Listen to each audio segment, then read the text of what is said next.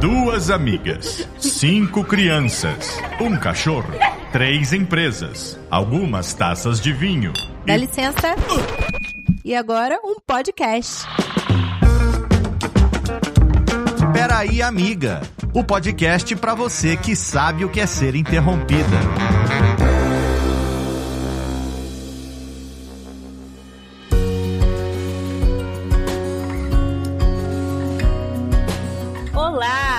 Você chegou aqui no terceiro episódio do Peraí Amiga, e você certamente, desde o primeiro episódio, já comprovou mil vezes que esse nome é perfeito, porque você já foi interrompida 823 vezes a cada vez que você tentou nos escutar. Mas se você persistiu, a gente tá junto com você. Eu sou a Anne Weiss, sou educadora do sono. Você me acha no Instagram com arroba underline Anne Weiss, e eu falo sobre sono e comportamento já há muito tempo. Hoje não estamos trabalhando com datas, porque eu já dei um jeito nas costas. Fernanda disse que é coisa da idade. Então, neste episódio de hoje, todos somos jovens. E você, Fê, fale um pouquinho de você. Oi, bem-vinda ao nosso terceiro episódio. Eu sou a Fei Marx, lá no Instagram, arroba Fei Marx. Sou educadora e escritora. E tô muito animada com o nosso tópico de hoje. Eu acho que é um assunto aqui que vai, né, a gente vai ter que não passar tanto do tempo, né, mas eu tenho certeza que dá pra gente conversar aí umas 5 horas, pelo menos, sobre esse assunto, né, Anne? Exatamente. O episódio de hoje tem um nome maravilhoso, um nome que diz tudo, que é Filhas da Mãe. Esse episódio é para toda filha de uma mãe.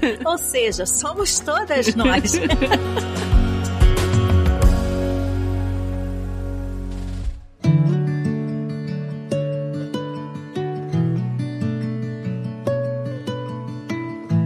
Esse episódio surgiu por conta de uma conversa que eu tive com a minha filha mais velha, que depois conversando com a Fê, a gente falou, cara, isso dá samba, isso dá bossa e temos que falar sobre isso. Em que ela tava questionando um pouco essa coisa da relação minha com a minha mãe, da minha relação com ela, o que que a minha relação com a minha mãe mexe com a relação com ela. E, gente, todas nós aqui, né, a gente sabe que esses pequenos têm a capacidade de puxar uma linha que depois vem um novelo. E dessa conversa que eu tive com ela, eu me lembrei de uma coisa que lá atrás, muitos anos antes de eu ter filhos, eu tinha muito essa dificuldade de saber. Eu achava que eu não estava pronta para ser mãe, porque eu não tinha, na época, uma relação com a minha mãe que me deixasse segura de que eu estaria pronta para isso. E aí eu falei, Fê, segura aí que tem muita treta aí pra gente falar sobre isso. Por quê? Porque não basta ter mãe para ser mãe, não basta ser mãe para ser mãe. E aí a gente começou a debater e daí surgiu o Filhas da Mãe. Eu falo muito isso quando tô falando sobre a necessidade de políticas públicas públicas, né, no que diz respeito ao suporte que mães precisam e tal. Todas as pautas políticas, todas elas passam por uma mãe. Todo mundo tá nesse mundo, chegou aqui através de uma mãe. Então hoje a gente vai destrinchar um pouquinho aí essa complexidade dessa relação que, enfim, né, acaba tendo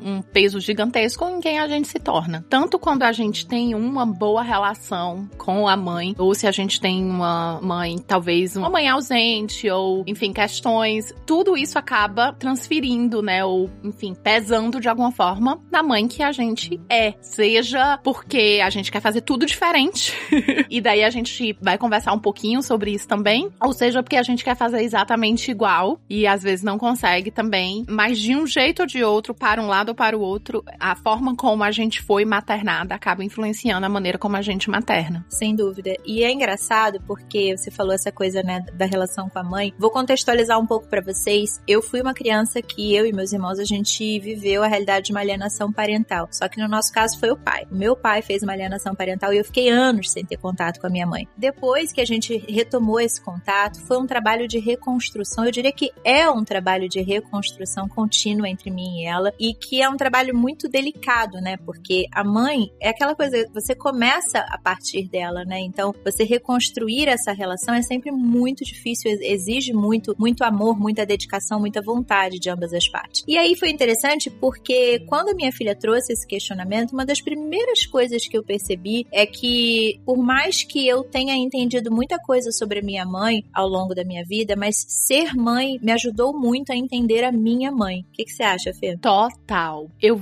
tenho uma história diferente, né, da sua nesse sentido, mas eu achava minha mãe uma mãe muito dura. Minha mãe sempre foi uma mãe muito ali presente presente, trabalhava muito, mas se fazia presente. Só que ela era mãe do castigo, né? Ela era mãe da palmada, ela era mãe de todos esses métodos tradicionais de disciplina, né? Que não, enfim, ao pé da palavra não poderia nem ser considerado disciplina, porque é uma punição. Mas minha mãe era essa pessoa e eu acho que não é por acaso que hoje eu faço o trabalho que eu faço. De ter vindo desse background de pais que, apesar de amorosos e presentes, meu pai nem tanto, mas a minha mãe era essa mãe que achava que realmente precisava bater para educar. Então, assim, eu apanhei, meu irmão apanhou. É muito interessante, assim, porque depois que eu tive o meu primeiro filho, eu me vi, assim, querendo correr e fazer o oposto da minha mãe, absolutamente tudo. Era quase como se fosse, assim, uma coisa, uma, tipo, vou. Vai ser uma revolução aqui, né? Eu vou maternar a minha criança interior, então eu vou fazer tudo o oposto. Então, assim, eu não tinha memórias, por exemplo, da minha mãe brincando comigo, assim, sentando no chão para brincar comigo. Eu sempre gosto de abrir um parênteses e dizer, não é porque eu não lembro que não existiu. Então, eu não quero ser injusta com minha mãe, mas eu não tenho memórias. Eu tenho memórias do meu pai, mas não da minha mãe. Então, assim, quando eu tive filho, eu era a mãe que sentava e brincava, né? E nunca que eu vou colocar a minha casa acima do meu filho. Então, a roupa que espere, a louça que espere. Meu filho é a prioridade. Só que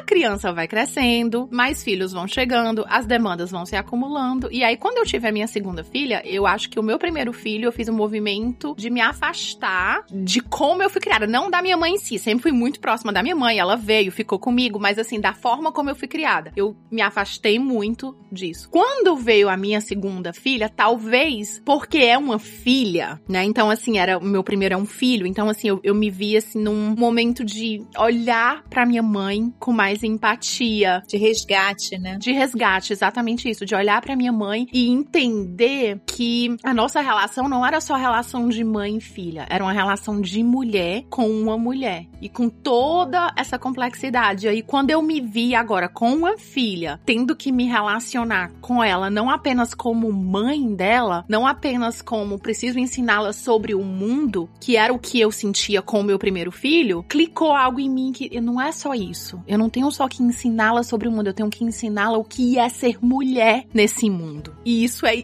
infinitamente mais complexo. E daí eu olhei para minha mãe com sob um novo prisma assim, sabe, de entender, poxa, tinha muito ali em cima dela. E aí eu consegui ter muito mais empatia, muito mais compaixão, porque eu acho que é nesse lugar de mulher mesmo que às vezes a gente, eu acho que chega um momento na vida de toda pessoa, mulher, homem, enfim, filho, filha, que a gente olha para os pais, não só para a mãe, mas para os pais. E aí chega um momento que a gente começa a enxergar o ser humano. Sim falho, não perfeito. É. Exato. É como se fosse o seu super-herói ali, e aí você chega um momento que aquela máscara de super-herói ou super-heroína começa, ainda que você não coloque essa máscara em si, mas enquanto sob aquele olhar da infância, acho que a criança enxerga, né, a mãe como essa entidade. E aí eu acho que chega um momento que a gente começa a enxergar o ser humano por trás. Como você falou, com toda falhas e fraquezas e toda a complexidade que, né, que envolve ser um humano nesse mundo. E daí aí eu acho que quando eu tive filhos, eu já tinha uma relação muito bacana com minha mãe, mas eu comecei a enxergar muito mais a mulher que tava ali, sabe? E, e com muito mais empatia, respeito, compaixão, enfim. Essa questão da empatia, ela é fundamental, porque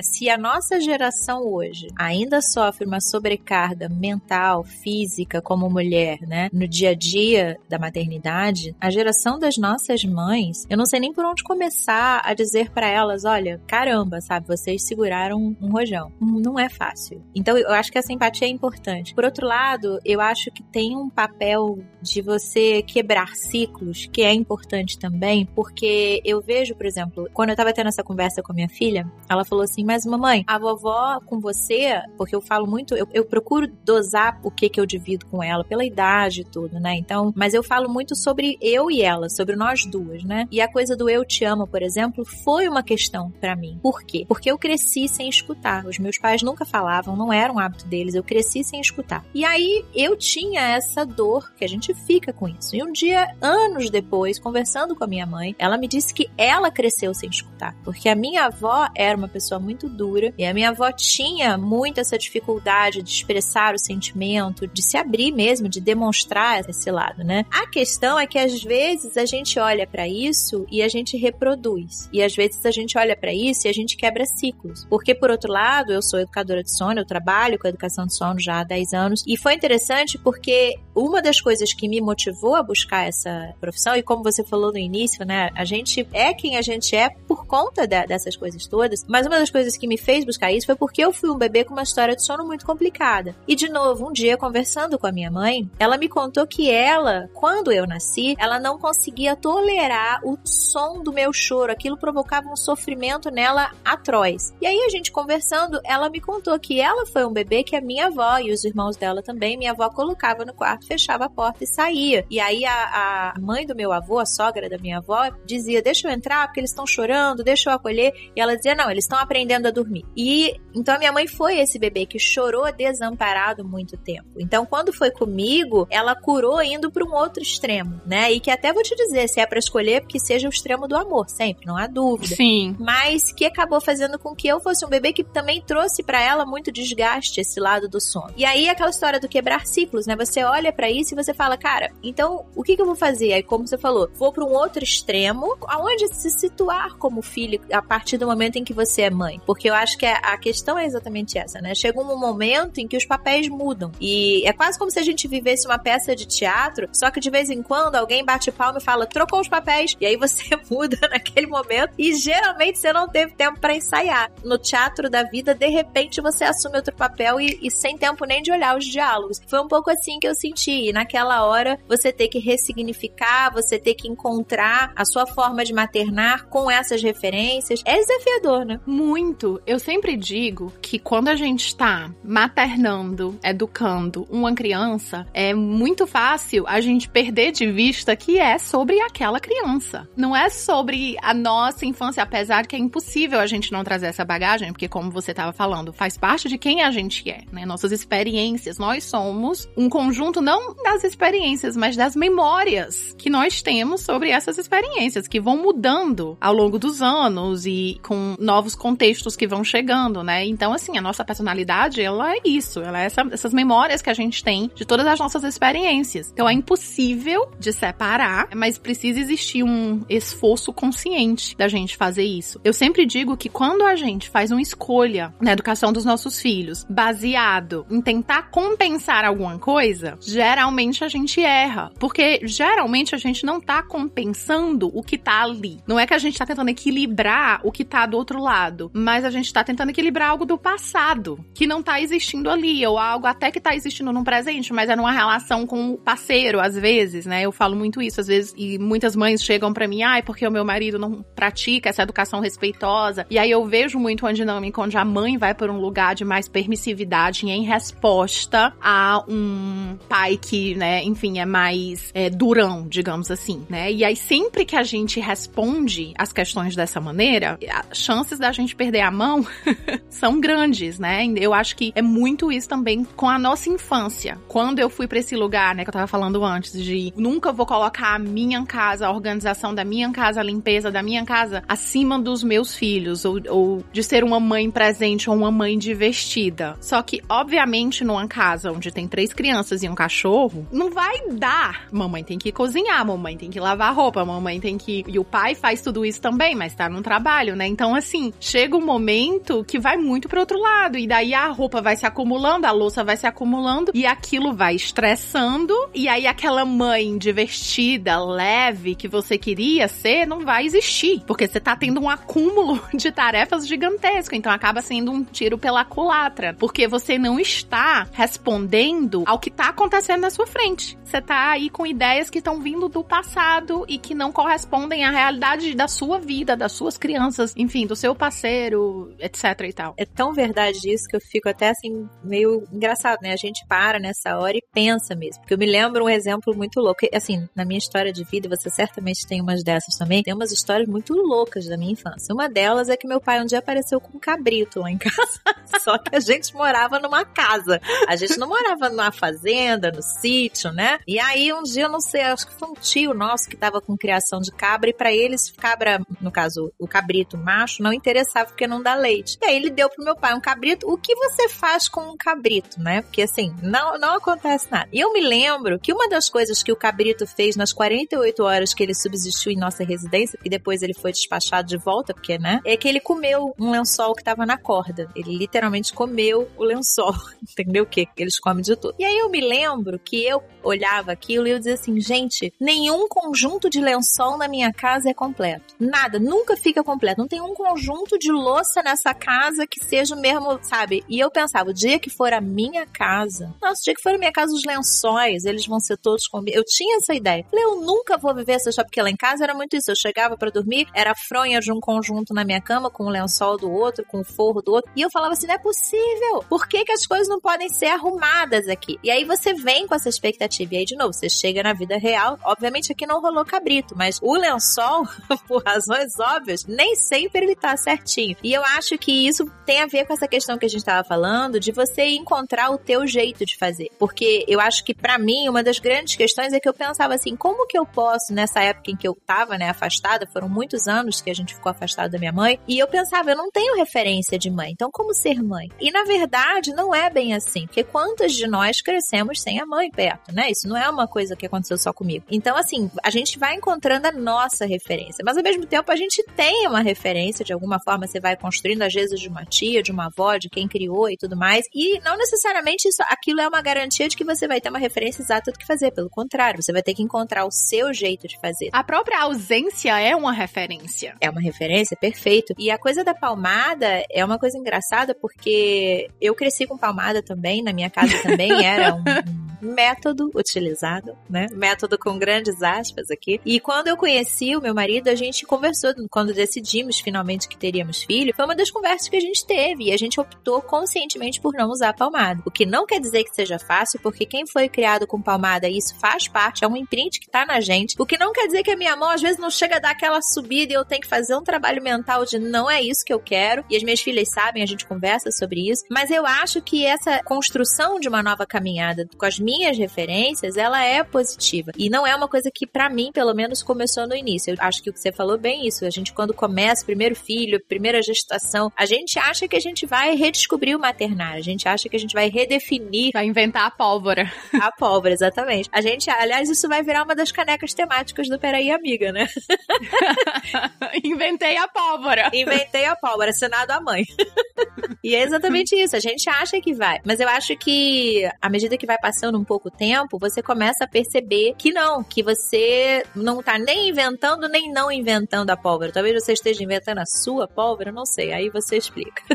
eu acho que é muito também da gente entender que as coisas vão acontecendo e a gente vai mudando e a gente vai pegando experiência, que muito do que a gente conversou nos episódios anteriores, de tudo ser uma construção. E que as coisas vão mudando. Eu, de novo, por ter tido uma experiência onde os meus pais sempre trabalhavam muito, então assim, eu definitivamente não tive o que eu dou para os meus filhos hoje no sentido de a casa sempre cheia de amigos, mil atividades, né, tudo decoradinho. Ai, sei lá, vamos fazer aqui uns cookies, vamos decorar, vamos... Eu não tive essa casa, mal e mate uma árvore de Natal.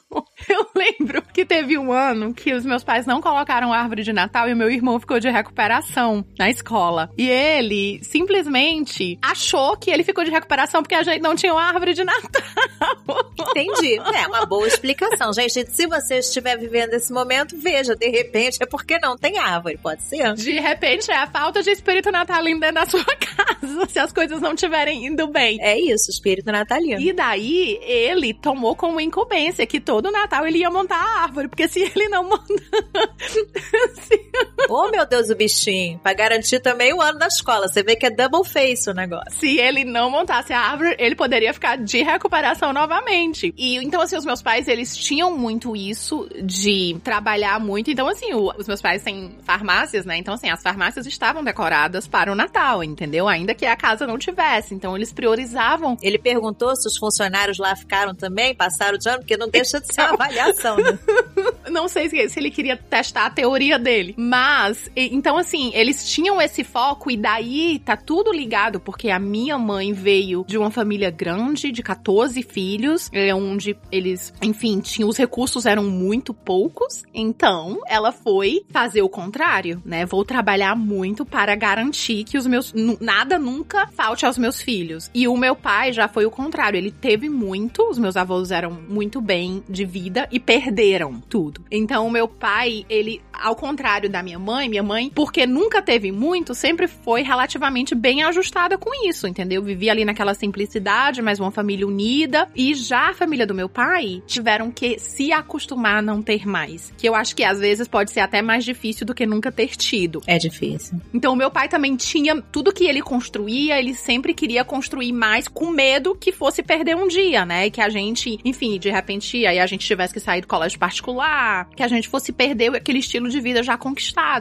Mas aí aparece a coisa de sempre mais, sempre trabalhar mais, sempre querer mais, né? Então, assim, a gente nunca, por exemplo, tirou férias em família. Isso nunca existiu. Enfim, daí eu já fui para esse lado, porque eu tinha uma mãe que era ausente no sentido de estar sempre trabalhando, né? E não era aquela mãe que tava lá fazendo biscoitinho para mim e para as minhas amigas. Ainda mais quando a gente saiu de Nova York, que a gente deixou um apartamento pequeno e mudou para uma casa grande com quintal, numa vizinhança legal. Então, a minha casa. Mas aí já você e tua família com teus filhos. Isso, já eu com a família e os meus filhos, já presente, né? Falando do presente. Aí eu fui para esse lado, né? De todo dia tinha criança aqui, sabe? Ai, todo dia o Liam queria playdate, como eles chamam, né? Que é um encontro entre crianças. Vamos! E aí eu fui de novo tentando encontrar o meio termo, porque eu fui muito para o outro lado, né? E aí, tipo assim, calma, peraí, não precisa. Isso também foi influenciado pela pandemia, né? Porque vivemos dois anos de isolamento e, e ensino domiciliar sem ter amigos. Então, tipo, quando as coisas reabriram, foi uau, né? Crianças vão encher minha casa. E chegou um momento, principalmente depois da chegada da Nora, que daí agora tem uma terceira filha na jogada, uma bebezinha aqui, que eu fui entendendo que eu precisava colocar certos limites, entendeu? Que não dava.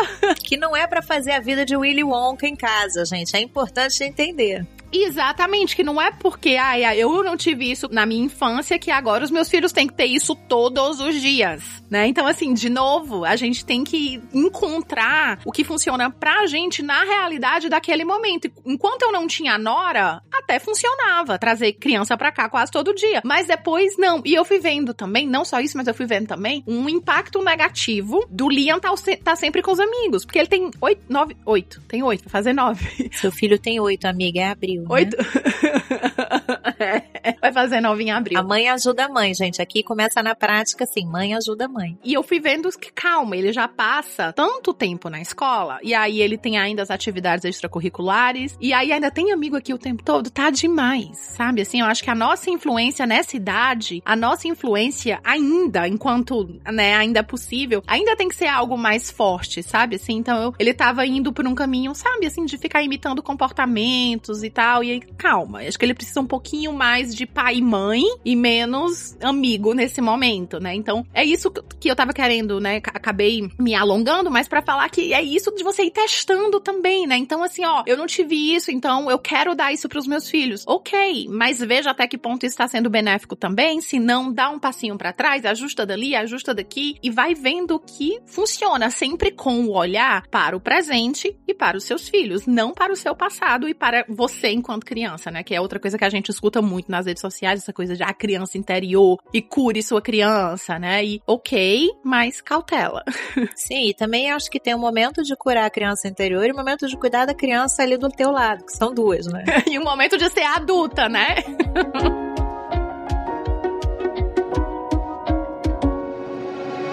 E é engraçado, você falou um negócio tão interessante, eu tive com a sua mãe no seu aniversário, né? Foi. Você tava falando esse negócio, né? Dela ter tido essa postura de vou garantir para vocês, vou trabalhar pra caramba e tal. E eu fiquei pensando o quanto que a gente, às vezes, não entende a intenção por trás daquele gesto. E isso é uma coisa que eu acho que é um trabalho contínuo. Outro dia eu tava vendo um vídeo bonito, embora eu ache que a gente tenha que tomar, como a gente sempre fala aqui, gente, nada é muito simples, é tudo são cebolas com camadas, tá? Então, eu vou falar agora de um vídeo bonito que eu vi, mas que não dá para levar muito ao pé da letra para não abrir o outro gatilho que eu falo daqui a pouco. Vai, amiga, vamos abrir um quadro do Descasca a Cebola. Descasca a cebola. Vamos descascar a cebola aqui. Descasque sua cebola. Então, tirando aqui a primeira capinha da cebola. Eu vi um vídeo que falava assim: converse com a sua mãe enquanto ela tá aqui. Converse com a sua mãe, escute a sua mãe, procure entender, pergunte para sua mãe e tal, não sei o que. Esse vídeo é um vídeo um pouco delicado, porque por um lado, nem sempre você pode, nem sempre, sabe assim, a gente nem sempre tá falando de mães num papel ideal, gente. Mãe é um humano que também pode dar ruim, tá? É importante falar isso. Então, isso é uma primeira coisa que tem que tomar um certo cuidado, porque esse tipo de vídeo pode abrir uns gatilhos aí meio embolados. Mas, quando eu ouvi esse vídeo, como eu tô nesse processo muito já extenso, inclusive, de reconstrução com a minha mãe, eu achei que foi interessante esse lado de você tentar conversar para entender mais sobre a intenção. Porque enquanto filhos, a gente viveu muito mais o resultado, a consequência o que aquilo trouxe. Mas às vezes, como mãe, como pai, a gente agiu ali com uma intenção. E aí eu fiquei pensando que isso vale pra gente como mãe e pra gente como filho, né? As filhas da mãe. Aonde eu acho o seguinte, eu vejo pelas minhas filhas, por exemplo, eu tô num momento de muito trabalho, muito. É uma dedicação que eu tô de construção, para mim é importante, é feito de forma consciente. Mas isso não quer dizer que elas tenham a mesma leitura que eu. Eu acho importante, então eu procuro, claro, na proporção da idade de cada uma, mas eu explico, eu falo sobre por que que eu tô fazendo. Por exemplo, exemplo, ontem minha filha de noite falou para mim, minha filha mais velha falou assim: "Mãe, você viu o que eu falei?" Eu falei assim: "Não, eu tô falando aqui com a sua professora sobre uma coisa que você me pediu para verificar". Aí ela falou assim: "Mas poxa, mãe, você não prestou atenção". Eu falei assim: "Olha só, eu prestei atenção em você em vários momentos ao longo do dia, mas realmente nesse momento agora eu estou respondendo uma mensagem". Aí ela virou para mim e falou: "Então quando for assim, fala peraí". E é verdade. Às vezes a minha intenção ali era ótima, era resolver uma questão dela, mas às vezes eu preciso me comunicar. E aí quando eu espelho isso para minha mãe, eu percebo quantas coisas da minha história com ela, e aí eu, como filha dessa mãe, eu não conseguia, enquanto filha, ter a leitura dessa intenção. Então, quando eu vi esse vídeo, que de novo assistam com cautela sempre, mas ele trouxe esse questionamento para mim, sabe? Assim, qual é a intenção? Não analisa só o ato, analisa o que aquele ato quis trazer, o que aquele ato foi montado, porque é muito simples analisar as coisas de forma rasa, mas geralmente a gente paga um preço. Com certeza. Inclusive, só esse assunto especificamente, ele é assunto de uma das aulas da Trilha do Afeto, que é um dos meus cursos. Essa desconexão entre nossas ações e a nossa intenção né? Então, assim, muitas vezes a gente não para para explicar certas coisas para os nossos filhos porque parecem óbvias, né? Só que não são. O Liam, às vezes, né, o meu mais velho, ele fica achando que eu tô brava só porque eu tô com o semblante mais sério ou porque eu tô concentrada em alguma coisa. Ele fica, mãe, tá tudo bem? Você tá. Ele é essa alma sensível, então ele fica, tá tudo bem? Você tá brava? Eu falei assim, filho, eu entendo assim que você quer ver a mamãe sempre sorrindo, mas ninguém vive o tempo todo sorrindo, né? Então, assim, eu sei que você tá acostumado que nas nossas interações, a mamãe geralmente, né, é feliz e animada e tal, mas ninguém se comunica assim o tempo todo, ninguém vive assim o tempo todo. Então, assim, o que a mamãe não tá brava, a mamãe tá tentando se concentrar nisso aqui, porque isso aqui é difícil pra mamãe. Acho que eu tava cozinhando, nem lembro, seguindo uma receita, algo do tipo. E aí é importante, né, a gente explicar certas coisas, assim. Então, eu, por exemplo, sou uma pessoa que tem um certo dificuldade com atenção, né? E então, pra conseguir conseguir fazer certas coisas, eu realmente preciso meio que realmente ignorar tudo que tá ao meu redor para conseguir focar naquilo ali. Se for algo mais complicado para mim, sei lá, uma, seguir uma receita que eu nunca segui antes, sabe? Ou fazer alguma coisa burocrática no telefone, sei lá, pagamento, sabe? Então, assim, eu realmente fico assim com um olhar, sabe, assim, quase como se eu tivesse brava. Então, eu tive que ter essa conversa com ele, né? E aí, ainda nesse assunto também, que eu acho que até o exemplo que eu dou na aula, eu lembro uma vez que eu baixei a cabeça com muita força na escola, isso eu já criança, eu tinha talvez a idade do Liam, tipo 8 anos. Talvez um pouco mais velha. E cortou o meu supercílio. Precisei ir pra enfermaria, depois tive que ir pro hospital, levar ponto e tal. E eles ligaram pra minha mãe. E quando a minha mãe me viu, a primeira coisa que ela falou, ela, tu vem pra escola com essa roupa. Foi a primeira coisa que ela falou, porque eu tava toda, eu sempre fui essa pessoa meio desprovida de vaidade, sempre me vesti, sabe? Assim, sempre eu, enfim, priorizei o meu conforto. E eu ia pra escola assim, tipo, zero preocupação, porque eu tava lá com os filhos dos médicos, as pessoas ricas.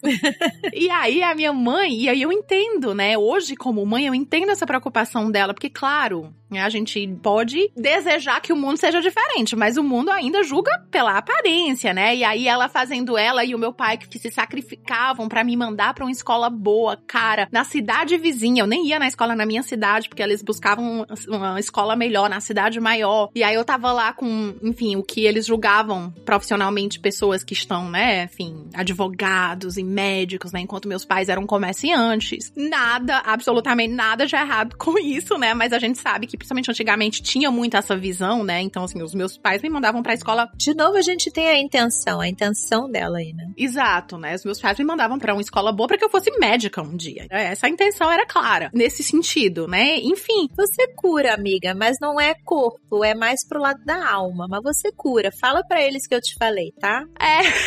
Ai, que linda. Hoje eu entendo, entendeu? Que também tava ali, talvez, a maternidade dela sendo questionada, sendo julgada, porque é a mãe, né? Se a criança tá toda malamanhada, a culpa é de quem? É a mãe, é a mãe que não se importa, é a mãe que é desleixada. Hoje eu entendo. Mas eu fiquei tão magoada, porque eu, eu tava assim, a minha cabeça está literalmente sangrando e você tá preocupada com a minha aparência, com a minha roupa, sério isso? E aí, anos depois, eu, mãe, um espelho caiu nas costas do Liam. Um espelho que eu tinha na sala do meu apartamento. E eu já tinha avisado para ele várias vezes, para ele deixar aquele espelho de mão, né? E aí aqui abre um parênteses. Nessas horas a gente faz o que? Tira o espelho. Mas enfim, o espelho tava lá e caiu em cima. Graças a Deus não foi nada pior. Ele não quebrou, então só foi a pancada do espelho nas costas, mas não chegou a quebrar nem nada. E aí minha reação no medo, no lugar de medo e raiva pelo meu filho ter se machucado foi: "Mas eu já te avisei mil vezes para não ficar nesse espelho, eu sabia que isso ia acontecer". Ele virou para mim assim, com toda a sabedoria de uma criança de 4 anos, falou assim: Eu tô machucado. Por que, que você tá brigando comigo? Você devia estar tá preocupada comigo. 4 anos. E aí aquilo, sabe assim, me transportou para essa outra situação que eu disse assim: caraca, que penhasco gigantesco entre o que eu tô sentindo, que é medo, é preocupação, é, sabe assim, não, não quero que você se machuque nunca, eu te amo tanto, pro que eu tava comunicando pro meu filho naquele momento. É o que você fala dos imprints que ficam na gente,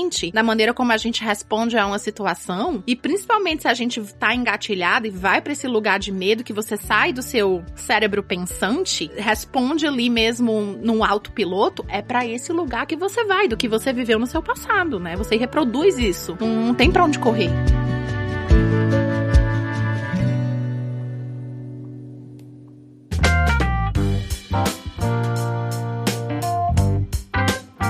Eu me lembro que eu era pequena, porque assim, gente, né, na minha cabeça eu já tenho, a Fernanda tinha um futuro mais, né, objetivo. Eu não, eu já quis ser astronauta, eu já quis ser várias coisas, mas eu queria mesmo, queria intensamente, só que por pouco tempo, que eu sou dessas. E mais uma das coisas que eu queria muito ser era uma cantora famosa. E eu fazia entrevistas comigo mesma, porque na época ainda não tinha me descoberto. Então eu fazia entrevistas, não sei se você lembra que tinha assim, sei lá, qual a sua cor favorita, qual não sei o quê. E tinha nas revistas essa entrevista, sempre com uma personalidade no final. Nossa, dei várias entrevistas para mim mesma, amiga, você não tem ideia. Era muito engraçado, porque as respostas variavam, mas tinha uma resposta que nunca mudava. Qual o seu maior medo? Eu sempre respondia mal entendido. E aí, a gente chega na vida como mãe, e aí você tem essa situação. O espelho cai nas costas dele. E ele, claro, foi o que ele recebeu de informação tua, mas olha o super mal entendido que fica, que é você ali agindo por puro pavor, por puro horror do seu filho se machucar, mas pra criança chega eu brigando, porque é natural. E é aí que mora esse grande mal entendido. Então, quando você tava contando isso, eu me lembrei disso. Eu falei assim, gente, é, o meu medo não era infundado, não, viu? Eu acho que ainda é um medo que, inclusive, eu tenho muito. Assim, eu sou aquela pessoa que eu vou, se eu piso na bola, eu falo, cara, desculpa, você ficou chateado comigo, vamos acertar. Porque eu não gosto dessa sensação de que a coisa não ficou clara. E é engraçado porque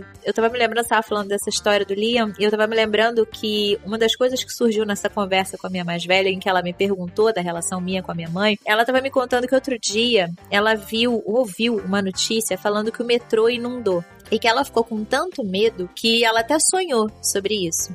E aí eu falei para ela, falei, ah, filha, é muito normal quando a gente fica impressionado com alguma coisa, a gente sonhar e tal. E aí eu contei para ela que eu tive uma situação dessa quando eu era pequena, mas numa situação em que eu tinha feito uma coisa entre grandes aspas aqui, mas uma coisa errada. Porque eu me escondi no corredor. Nem sei se meus pais sabem essa história de repente, quer dizer, eles sabem, é, porque depois eu acabei falando, mas enfim, vai surgir aqui. Eu me escondi no corredor enquanto eles estavam com amigos na sala e fiquei ouvindo a conversa dos adultos. E a gente agora como adulto sabe o quanto isso pode dar de caguinhas. E meu pai tava contando uma história daquele. Tinha um seriado antigo do Spielberg chamado Histórias Extraordinárias, que era sempre assim com finais meio improváveis e tal. E ele tava contando o um episódio da mulher que tenta escapar da prisão, faz um acordo com o cara, como é que ela poderia escapar, e o cara que ela faz o acordo é o coveiro da prisão. E aí ela combina com ele que ela vai se esconder dentro do caixão no próximo enterro que tivesse na prisão, porque os caixões eram levados para fora da prisão para serem enterrados num cemitério fora da prisão. Com isso, depois esse coveiro iria lá, abriria o caixão, tiraria ela e ela escaparia da prisão. Só que quando chega a vez dela ir para o caixão se esconder, ela iria ouvir um sino que avisaria ela que alguém tinha morrido. Então ela ouviu o sino, correu, entrou, escondeu rápido no caixão, fecharam o caixão e foi feito o enterro. Só que ela esperou, esperou, esperou, esperou e ninguém foi lá abrir o caixão. E aí, num determinado momento, ela acendeu uma luz, uma, um isqueiro dentro do caixão. Quem é que estava no caixão com ela? O coveiro, portanto, ninguém iria resgatá-la. Eu, do alto dos meus 8, 9 anos, eu fiquei em pânico com essa história. Só que eu tinha feito uma coisa errada, eu estava escutando conversa de adulto escondida. E aí, naquele momento, eu fiquei numa agonia, porque eu não sabia se eu ia para minha mãe e para meu pai e falava, eu não o que, que aconteceu? Me fala que alguém tirou ela, ou se eu vivia com aquele medo, porque eu tinha feito uma coisa errada. De tal forma que eu tinha medo, de tal forma que o medo era algo presente na relação naquela época, né? E hoje em dia ainda acontece muito. E eu contei isso pra minha filha, né? E aí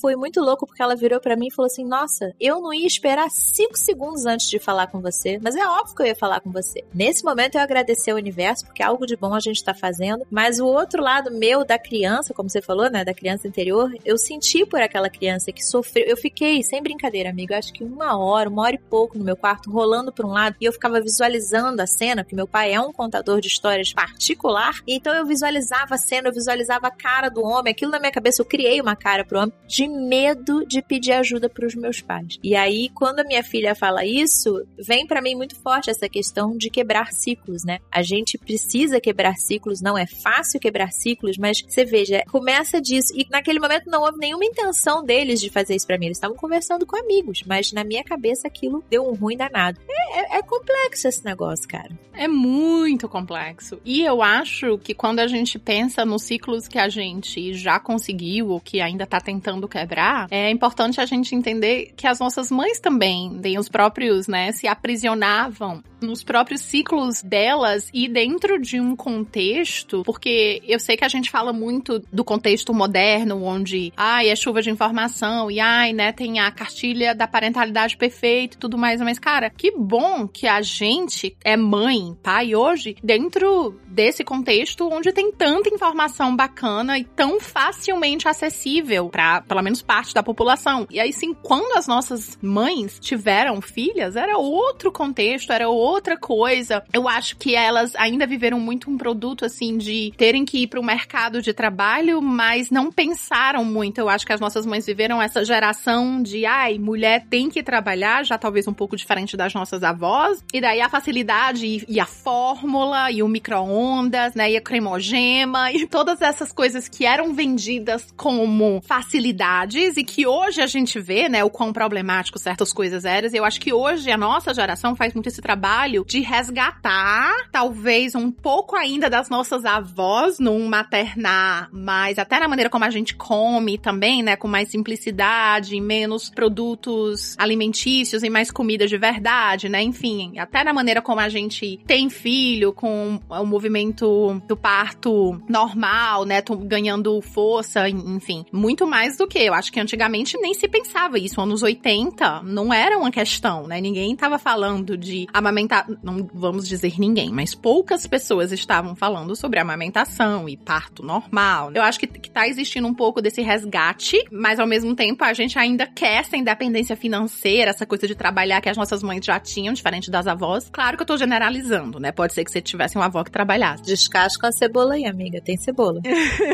É, então, descasca a cebola. Mas, eu quero dizer assim, é que eu vejo que a minha mãe já quebrou muitos ciclos. Assim, a minha avó, com certeza, foi uma mãe muito mais dura do que a minha mãe foi comigo, né? E eu hoje sou menos dura com os meus filhos do que a minha mãe. Então, eu acho que é sobre a gente ir avançando, né, nessa escadinha evolutiva e, e quebrando ciclos, ainda que a gente não vá fazer isso de maneira perfeita, como eu relatei ali no caso com Liam. E diante de uma situação assim, gente, não tem o que fazer. Você dá um passinho para trás e pede desculpa e fala: Poxa, a mamãe reagiu, mas só porque a mamãe te ama muito. E eu fiquei com muito medo. E eu fiquei me sentindo mal e com raiva de mim mesma, porque eu tinha que ter tirado o espelho. Desculpa. E, e é isso, a gente repara aquilo que aconteceu. Não é para ficar aí se sentindo a péssima porque você reproduziu algo do seu passado. Vai acontecer. Mas, uma coisa que eu acho muito importante, você tocou nisso também, quando você fala que sua mãe não, não era uma pessoa que falava eu te amo, é que provavelmente esse amor dela estava posto de outras maneiras. De outras maneiras, exatamente. Então eu vejo muito assim a minha avó e a minha minha mãe mudou muito. Isso é a coisa que eu acho mais incrível, né? Acho que quando o ser humano ele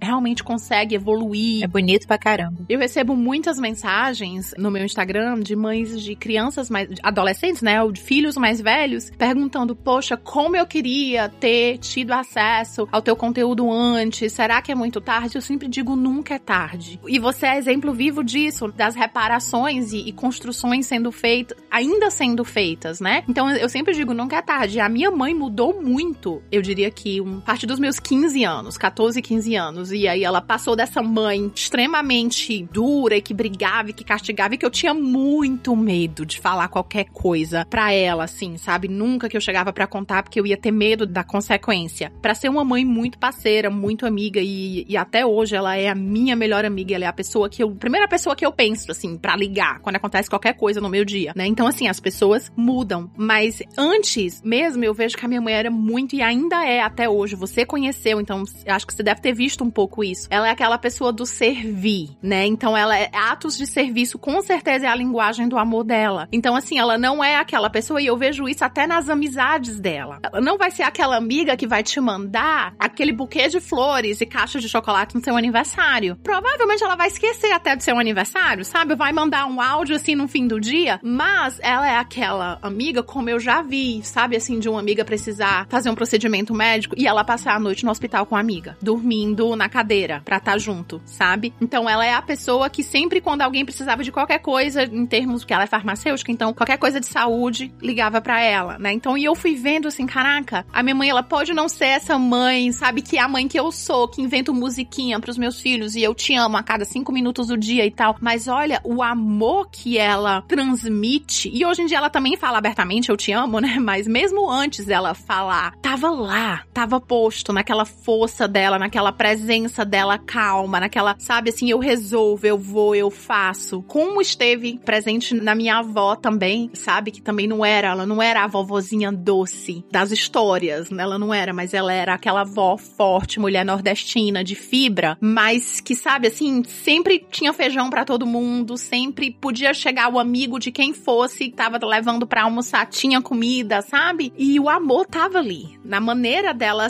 interagir com a gente, na maneira dela colocar. Eu vou até me emocionar, porque não faz tanto tempo que ela partiu, mas assim, até no jeito. Sua avó minha avó, de, de misturar o leite, sabe? Ela, ela colocava aquela fileira de copinho, enchia de leite, misturava o, o achocolatado, sabe? Assim, e aquilo era amor, sabe? O barulhinho da colher no copo era o eu te amo da minha avó. Então, assim, quando a gente cresce um pouco mais e a gente percebe, e não, vamos descascar cebola de novo, e não que a pessoa não deva deixar claro o amor dela, não que a gente tenha que se esforçar para conseguir conseguir ser amada, para conseguir se sentir amada pelo outro, né? Isso não precisa ser um desafio pra gente. A gente tem que sentir naturalmente, né? Mas eu acho que com experiência e, conhecendo melhor as pessoas e até conhecendo mais assim sobre psicologia mesmo, né? Sobre a, como a mente humana trabalha, a gente vai entendendo isso que existem muitas formas de demonstrar amor. Enfim, não é porque a pessoa não fala ou não ama da nossa maneira que ela também não ama com tudo que ela pode. É perfeito, é lindo o que você falou e é perfeito. Eu acho que a primeira coisa importantíssima é essa coisa do será que é tarde? Não, gente, nunca é tarde. Eu acho que quando a gente descascou lá a primeira cebola do vídeo gatilho lá, né, de conversa com a sua mãe, eu diria assim, se existe uma vontade de ambas as partes, busque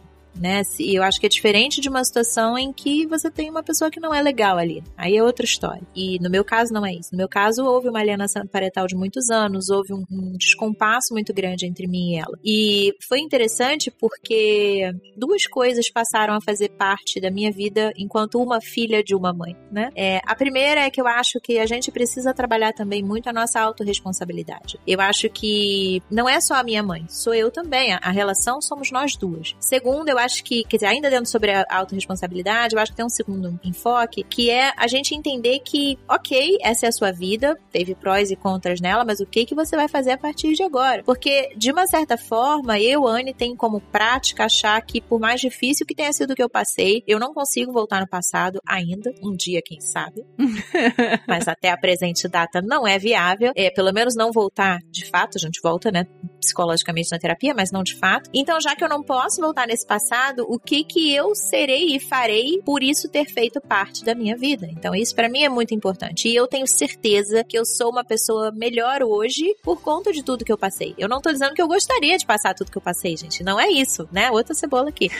Mas já que passei, o que que se pode fazer a partir disso? Então a primeira coisa seria essa da autorresponsabilidade. E a segunda coisa que eu acho importantíssimo é uma vez que você inicia esse processo de reconstrução, é olhar para a mãe de uma forma eu acho que uma parte de gratidão é sempre importante, porque como você falou, foi muito difícil, sabe? Não foi fácil ser mulher e ser mãe nas gerações que nos precederam. Não tô dizendo que é fácil agora também, tá, galera? Mas não foi fácil antes. Então, cara, se tua mãe tava lá, tava batalhando, um pouco de gratidão é válido também. Mas não é aquela gratidão cega, do tipo, eu não gosto muito daquele papo de não, pelo menos você é minha mãe. Eu não gosto disso, gente. Eu não sou essa pessoa de paninhos quentes, não sou. Mas, já que se busca uma reconstrução, construção, então botar um pouco esse lado, cara, que bom, que bom que você batalhou naquele momento da forma que você pôde, hoje eu batalho da forma que eu posso. Isso para mim é importante, porque eu acho que entender as linguagens de amor de cada um, não tô nem indo pela forma teórica disso, tô indo pela forma mais prática, que é como eu vejo. Eu acho que esse exemplo que você deu Sim. da colherzinha de café, que coisa linda, né? Era o eu te amo da minha avó, que frase linda. Eu acho que entender isso ajuda, porque você vai, vai ficando um pouco mais leve, você fica buscando um pouco menos. Mas por outro lado, como você também falou muito bem falado, isso não desobriga da gente dizer e da gente falar. E eu acho que aí a gente volta um pouquinho naquilo que a gente falou no episódio que a gente falou sobre a relação do pai, né, tá com o pai, sobre a questão de você expressar o que você espera, alinhar as expectativas. Isso vale para a mãe também, né? Conversar com a sua mãe, o que você esperou em algum momento, o que você espera, mas lembrando que a conversa é uma via de mão dupla, escute também, porque você ali é filha e ali você é, é importante que o diálogo vá de parte a parte.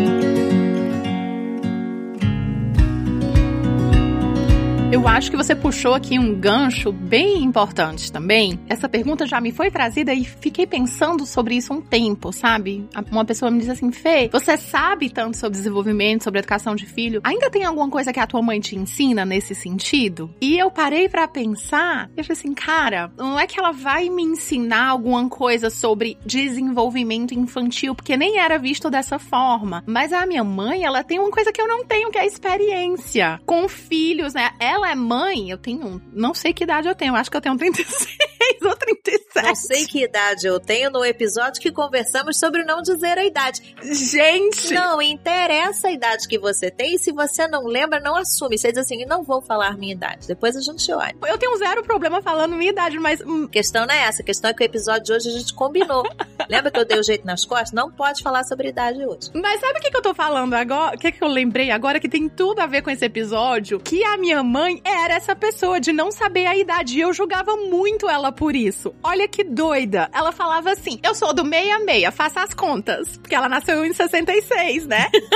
então ela, tipo, ela gravou o ano que ela nasceu. E eu me lembro muito claramente, ela, nessa idade mais ou menos que eu tenho, que daí minha mãe foi mãe nova, então quando ela tinha por volta de 37, eu já tinha 17. Então ela, quando eu perguntava, mãe. Não, amiga, não pode. Não pode falar a idade? Até não pode, mas não é isso. É que olha só. Se ela tinha 27, você tinha 17. Não, 37. Ah, tá. Ela tinha 37 e eu tinha 17. Ela é 20 anos mais velha. Ela me teve com 20. Você vê que matemática é o forte do pessoal de humanas, é. não, eu tô falando a minha, a minha mãe na minha idade de hoje. Eu adoraria ter 27, mas não tenho. Tenho 37, acho. Mas enfim, ela ficava assim, não. Ai, sei lá, sei lá, sei lá que idade eu tenho. Sou do 66. Faz aí as contas. Eu ficava, como é que a pessoa não sabe que idade tem? Que coisa sem noção. E eu me vejo nesse lugar. Que, que, eu tenho 36, 37, 38. Que idade eu tenho? Eu sou do 86, anota aí. É, começamos. Vamos trabalhar com isso.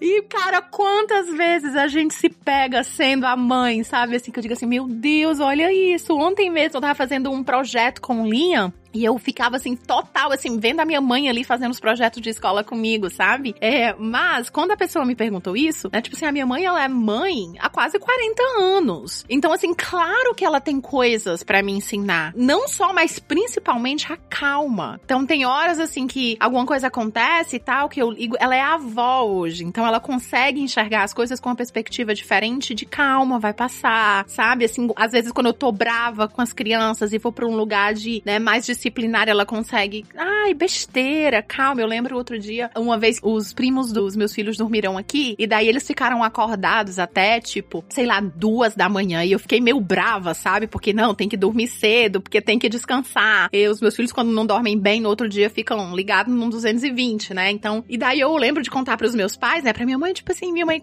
quando teus primos estavam aqui, tu ficava acordada até as 5 da manhã. Cospe pro alto, que vai cair na cara. Por que, que tu tá reclamando que ele ficou acordado até as as duas.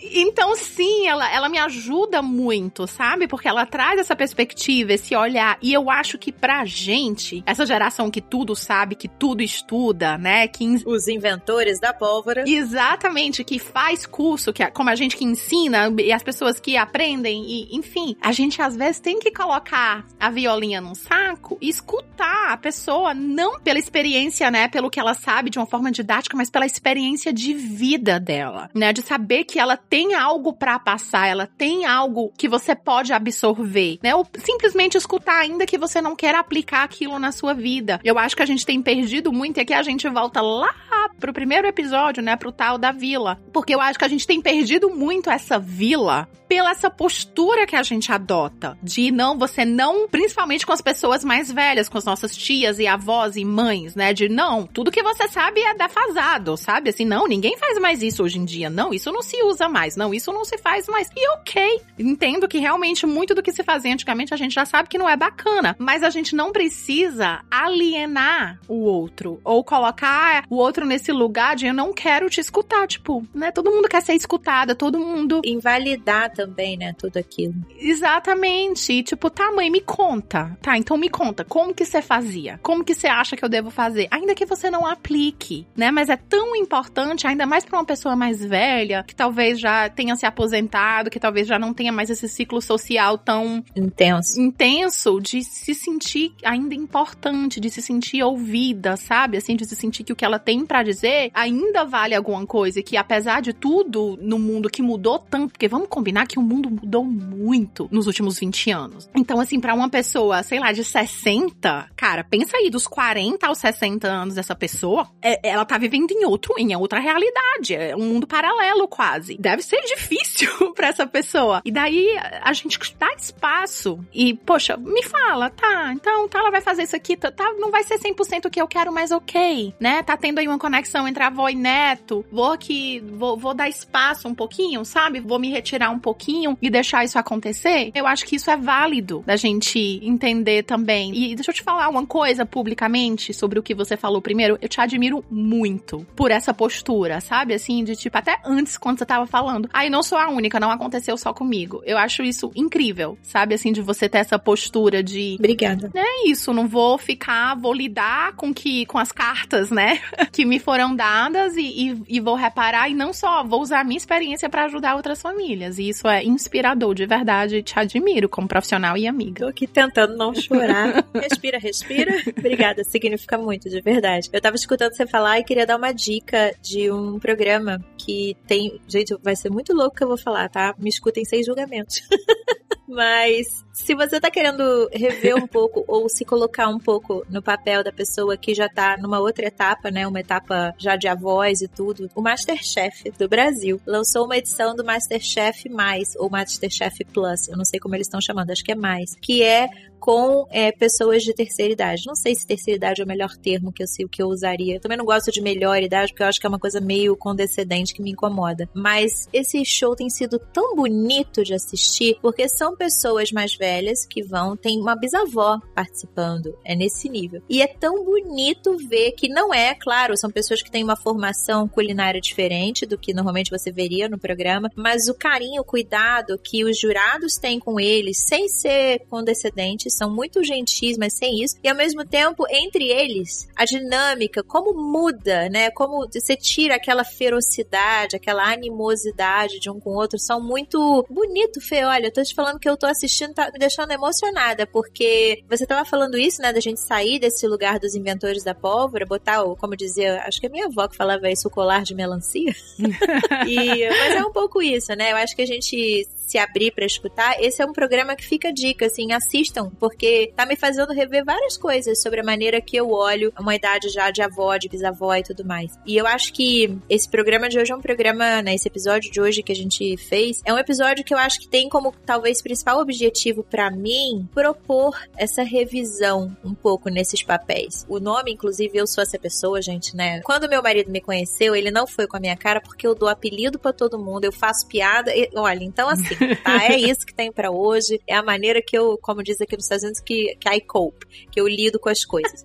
E eu acho que uma das coisas que é válido a gente estar tá trazendo esse episódio é exatamente pra gente pensar um pouco melhor essa dinâmica nossa, né? Enquanto filhas da mãe. Porque eu acho que é isso, eu acho que uh, a gente tá aqui discutindo o nosso papel, eu acho que essa reflexão não é só para quem tem filhos, eu acho que é para quem não tem também, porque a gente veio, a gente começou de uma mãe, ainda que depois haja uma ausência, seja por que razão for, mas eu acho que é muito bonito, e eu tava falando isso com a minha irmã mais nova outro dia no telefone, que eu pretendo, quando encerrar meus trabalhos aqui neste plano, não sei, não tenho certeza sobre nada que vem depois, mas enquanto aqui neste plano, eu pretendo encerrar com o máximo de pastas resolvidas. Hum. Então, eu acho que a gente poder olhar as coisas, não tenham medo de olhar para a história de vocês, de olhar para o que a gente vive e ir curando o que precisa ser curado e ressignificando o que precisa ser ressignificado, mas por isso, porque eu acho que torna o caminho adiante sempre um pouco mais leve, de ser percorrido. Então, o Filhas da Mãe, ele veio com essa ideia. A gente, quando começa a maternidade, é tão difícil encaixar no papel de mãe, para as avós se encaixarem no papel de avós. Eu sou a louca que levei minha mãe e minha sogra para fazer curso de avó quando eu tava grávida da minha primeira filha, preciso confessar. Porque eu achava que seria legal para elas entenderem um pouco mais do que eu ia fazer e elas curtiram, foi muito legal. Em que a própria moça que fazia o curso, ela falava sobre banho no chuveiro, cama montessoriana, minha sogra desesperada que a neta dela ia dormir no chão. Então, assim, eu acho que a gente, né, é, é difícil, é toda uma acomodação de papéis ali. Mas se abram e, e acho que, sei lá, foi o Filhas da Mãe veio com esse objetivo, trazer um pouco de leveza para essa dinâmica que de fácil não tem nada, mas que é super importante. Sim, é, eu finalmente assisti o filme da Barbie, é, acho que antes de ontem, né? Eu meio que fujo desse. Como o filme tava muito falado e tudo rosa, eu tava meio que pegando ranço. E também porque eu acho meio que, né, too little, too late a minha geração já foi muito prejudicada por essa,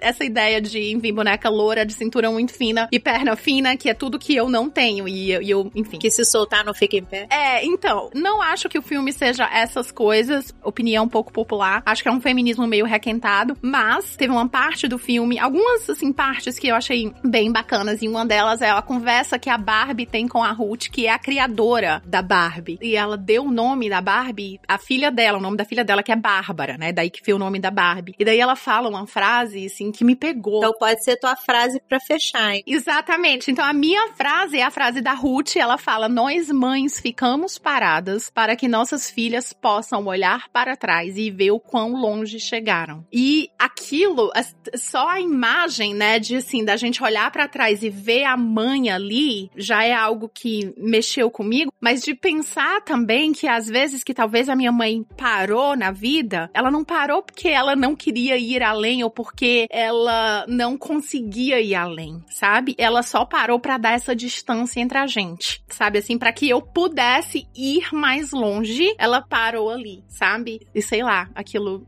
pensar nisso, assim, mexeu comigo. Não, não é que ela, ai, ela só caminhou até certo ponto porque foi uma decisão, né? Vou parar aqui. Mas foi muito também um tipo assim, ó, é aqui que eu fico e aqui eu deixo você ir. Ai, que lindo, gente. Esse episódio hoje tá me deixando destroçada aqui. Eu não tô pronta.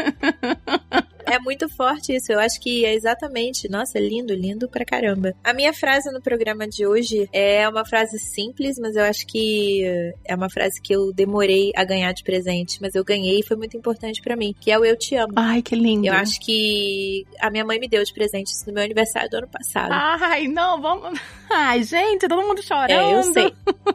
mas eu acho que é importante isso, porque, enfim, eu acho que, claro que a gente tem várias formas de dizer, mas digam digam muito, não tenham medo. Isso eu aprendi com o meu marido. Ele foi criado pela minha sogra e pelo meu sogro ouvindo muito isso. Minha sogra me diz isso, é tão bonito. Ela às vezes me liga e fala: Minha filha, eu te amo. Eu acho tão lindo isso, sabe? Eu espero um dia ser essa sogra. É... Não é do começo, tá, senhora? Porque se você escutar esse episódio, você sabe que no começo não foi fácil. Porque ser a mulher do filhinho não é fácil. Mas aqui temos agora que privilégio, que presente eu tenho é, de ter hoje duas mães na minha vida. E eu acho que, então a minha frase é essa: eu te amo ele é poderoso, ele é tão forte, ele é isso. Então, mãe, eu te amo, minhas filhas, eu amo vocês e, e eu digo para as minhas amigas, Fê sabe disso, eu espalho eu te amo porque eu acho que o eu te amo muda o mundo. Então, é isso. Que lindo. Muito obrigada você que escutou até aqui. Espero que você tenha rido e se emocionado com a gente. É isso.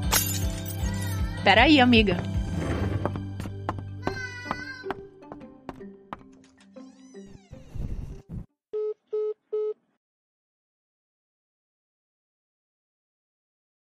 Este podcast foi editado por Radiofobia, podcast e multimídia.